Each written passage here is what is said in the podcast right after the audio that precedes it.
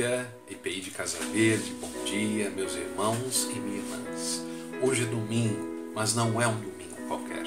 Hoje é o domingo na ressurreição do Senhor Jesus Cristo. Hoje celebramos a Páscoa cristã. A vitória da vida sobre a morte é a grande mensagem da Páscoa. Cristo morreu, mas ressuscitou e, consequentemente, acabou com os poderes que inibem e limitam a Páscoa rompe as barreiras existentes entre as pessoas. Por isso, a partir do acontecimento da ressurreição, o Evangelho ganha força e rompe prisões e barreiras, crendo naquele que ressuscitou, o Senhor Jesus Cristo. As testemunhas criam coragem, vencem distâncias e resistências. A Páscoa também é convite para a fé, a fé nesse Cristo que nos faz ressuscitar com Ele para a nova vida. O texto bíblico para a nossa reflexão será o Evangelho segundo São João, no capítulo 20, versos de 1 a 18. O Evangelho de João é reconhecido pela ênfase no amor. Muitas passagens desse Evangelho tratam deste tema, o tema do amor. As igrejas que receberam este Evangelho deveriam estar empenhadas em viver o amor em todas as suas dimensões. Podemos então acreditar que elas estavam empenhadas na busca da solidariedade, do discipulado, da valorização tanto do homem quanto da mulher, e empenhadas pelo anúncio vibrante e alegre da ressurreição de Jesus Cristo. Mas quais pontos desta porção ou desta passagem deste evangelho podemos destacar? A cena ela vai iniciar com uma indicação de tempo. Já é outro dia, não é mais o sábado anterior, mas agora é um outro dia, o primeiro dia da semana. O sábado já passou, e a madrugada do domingo. Mas a primeira pessoa a se dirigir à sepultura de Jesus é Maria Madalena. Ela que estava junto dele lá na crucificação também, conforme nesse mesmo evangelho no capítulo 19, no verso 25. Mas gostaria de destacar três pontos desse evangelho para que possamos refletir um pouco mais. Primeiro, a dor. Ela está, Maria Madalena, tremendamente triste, sem perspectivas, sem esperanças, parece que tudo acabou no sepulcro. É de madrugada, já raiou um novo dia, mas para Maria Madalena ainda é noite escura, nada está claro. A dor com a morte de Jesus não a faz pensar direito.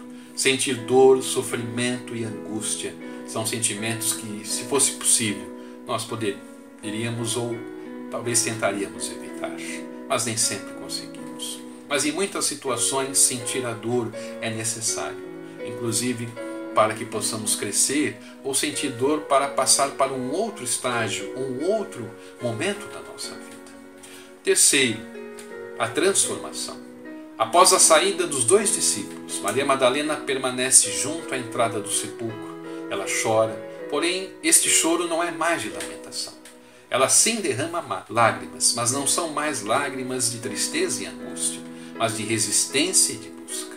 Ela não se conforma, ela procura. É necessário muitas vezes chegar às profundezas da dor para entender a novidade da vida. A cruz pode ser a cruz, ela pode ser encarada como esse momento de dor, de tristeza, de muita angústia, mas a cruz não pode ser separada da ressurreição, isto é, da vitória.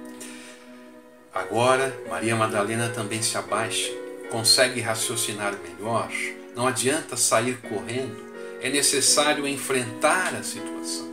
Ela não vê o lenço e os lençóis dentro do túmulo, vê algo novo. Dois anjos sentados onde o corpo de Jesus fora posto, um à cabeceira e outro aos pés, conforme o verso 12. E são os anjos que lhe dirigem a palavra e perguntam: Mulher, por que você está chorando?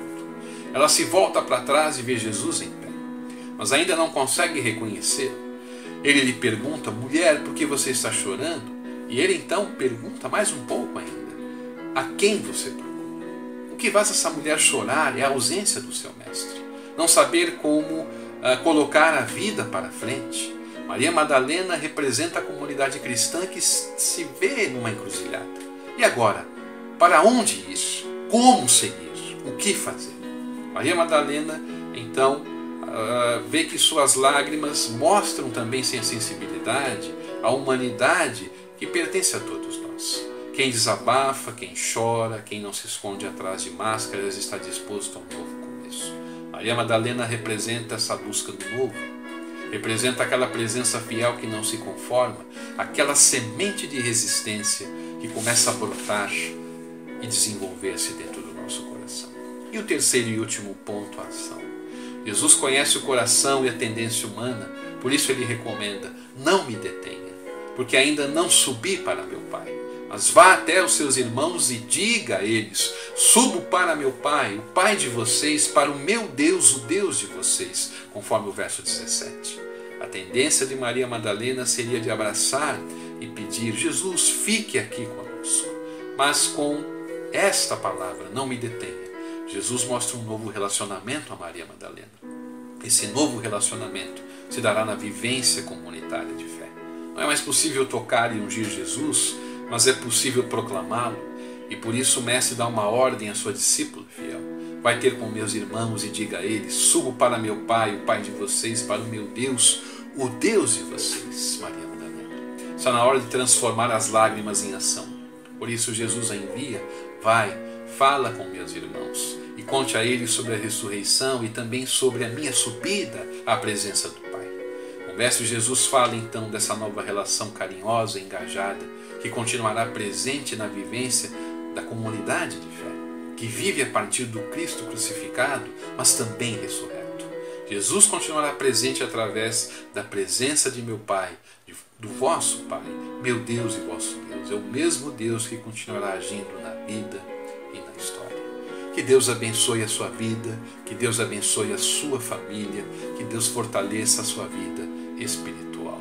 Tenha um abençoado e feliz